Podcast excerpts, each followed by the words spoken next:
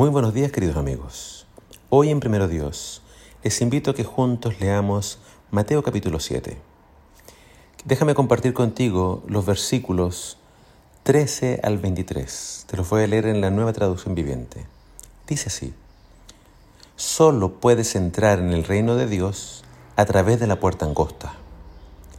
La carretera al infierno es amplia y la puerta es ancha para los muchos que escogen ese camino sin embargo, la puerta de acceso a la vida es muy angosta y el camino es difícil. Y son solo unos pocos los que alguna vez lo encuentran.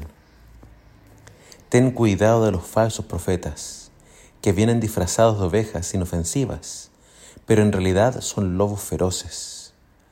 Puedes identificarlos por su fruto, es decir, por la manera en que se comportan.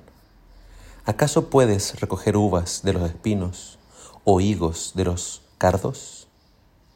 Un buen árbol produce frutos buenos y un árbol malo produce frutos malos. Un buen árbol no puede producir frutos malos y un árbol malo no puede producir frutos buenos. Por lo tanto, todo árbol que no produce frutos buenos se corta y se arroja en el fuego. Así es, de la misma manera que puedes identificar un árbol por su fruto, puedes identificar a la gente por sus acciones. No todo el que me llama Señor, Señor, entrará en el reino del cielo. Solo entrarán aquellos que verdaderamente hacen la voluntad de mi Padre que está en el cielo. El día del juicio muchos me dirán, Señor, Señor, profetizamos en tu nombre, expulsamos demonios en tu nombre e hicimos muchos milagros en tu nombre. Pero yo le responderé, nunca los conocí. Aléjense de mí, ustedes, que violan las leyes de Dios. Esta es la conclusión del Sermón del Monte. Y como todo buen sermón, tiene un llamado, un apelo, una invitación. ¿Cuál es ese llamado? Aquí encontramos tres advertencias de parte de Jesús. Cuidado con andar por el camino equivocado. Cuidado con seguir a un líder equivocado. Cuidado con ser un falso discípulo. El dicho en la antigüedad era, todos los caminos llevan a Roma. Y es cierto, eh, Roma construyó carreteras muy buenas que permitían un fácil acceso en la comunicación para Roma, para los ejércitos. Así que todos los caminos llevaban a Roma. Y alguno podría pensar, todos los caminos llevan al cielo, pero eso es falso. Y Jesús desmiente categóricamente esa postura. Cuidado, dice él. La Biblia dice, hay caminos que al hombre le parecen rectos, pero que acaban por ser caminos de muerte. Jesús dijo, yo soy el camino, la verdad y la vida. Solamente por mí se puede llegar al Padre. Cuando Jesús habla de, esto, de este camino ancho y este camino angosto, por mucho tiempo yo pensé que el camino ancho se refería a la vida loca, una vida sin Dios, una vida desenfrenada.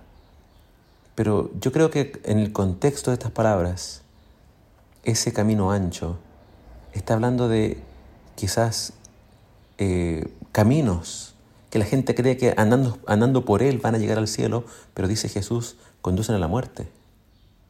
El camino angosto dice es difícil, el camino ancho es fácil. Por tanto, creo yo que ese camino ancho se refiere a iglesias o a religiones por las cuales muchos creen que se van a salvar, pero, finalmente los van a llevar a la muerte. ¿Cómo es eso posible? Hay un solo camino al cielo, hay una sola puerta. Ese camino, esa puerta es Jesús. Solo a través de Él nuestros pecados pueden ser perdonados y solamente por Él podemos tener acceso a la presencia de Dios. En los tiempos de Jesús los fariseos buscaban la salvación a través de sus oraciones, a través de su estudio de la Torá. Y básicamente creían que tenían el cielo asegurado simplemente por ser hijos de Abraham.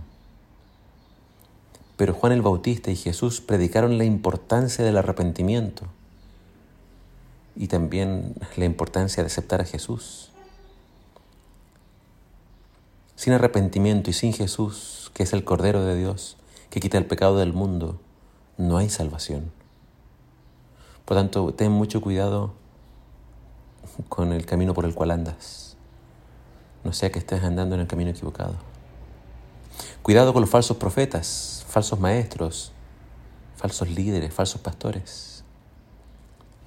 Dice que ellos se disfrazan de ovejas, pero son lobos.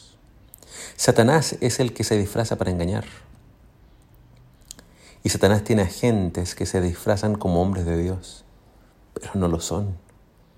Y van a engañar a muchos. ¿Cómo identificarlos? Jesús dice, por sus frutos los reconoceréis, por su vida, por su testimonio y por los frutos que produce su ministerio. No te dejes llevar por las apariencias, por la elocuencia, por los argumentos o por la fama de ciertos predicadores. Observa los frutos. El verdadero líder, el verdadero predicador, el verdadero pastor tiene que predicar a Jesús, tiene que predicar el arrepentimiento. ¿Y arrepentimiento de qué? Arrepentimiento del pecado. Tiene que exaltar a Jesús y para ello tiene que exaltar la ley de Dios. Porque ¿Qué es lo que es pecado? El pecado es la transgresión de la ley. Para predicar arrepentimiento tiene que predicar de la ley de Dios. Por lo tanto, observa los frutos. Jesús nos sorprende con la última declaración y dice que no todos se van a salvar, no todos los que van a la iglesia se van a salvar. ¿Qué? ¿Pero cómo? Si van a la iglesia, si lo llaman Señor, si aparentemente lo sirven, hacen milagros, ¿cómo es que no se van a salvar? Jesús dice, no los conozco. Apártense de mí ustedes que violan las leyes de Dios. ¿Quiénes se van a salvar? Los que hagan la voluntad del Padre. La voluntad del Padre es que creas en Jesús. Y la voluntad del Padre es su santa ley. Jesús no vino a abolir la ley. Jesús nos vino a mostrar qué significa realmente la ley. No nos salvamos por guardar la ley, nos salvamos por creer en Jesús. Pero una vez que hemos creído y que hemos sido salvos, nos deleitaremos en obedecer y en guardar la ley de Dios. Todos aquellos que enseñan que la ley fue abolida o que ya no es necesario guardarla, están poniendo en riesgo su salvación. No podemos salvarnos si abierta y flagrantemente vivimos en oposición a Dios y a su ley, o vivimos como si su ley no existiera. Que el Señor te guíe por el camino correcto. Que el Señor sea tu pastor. Y que el Señor haga de ti un verdadero discípulo, un verdadero creyente. Que el Señor te bendiga.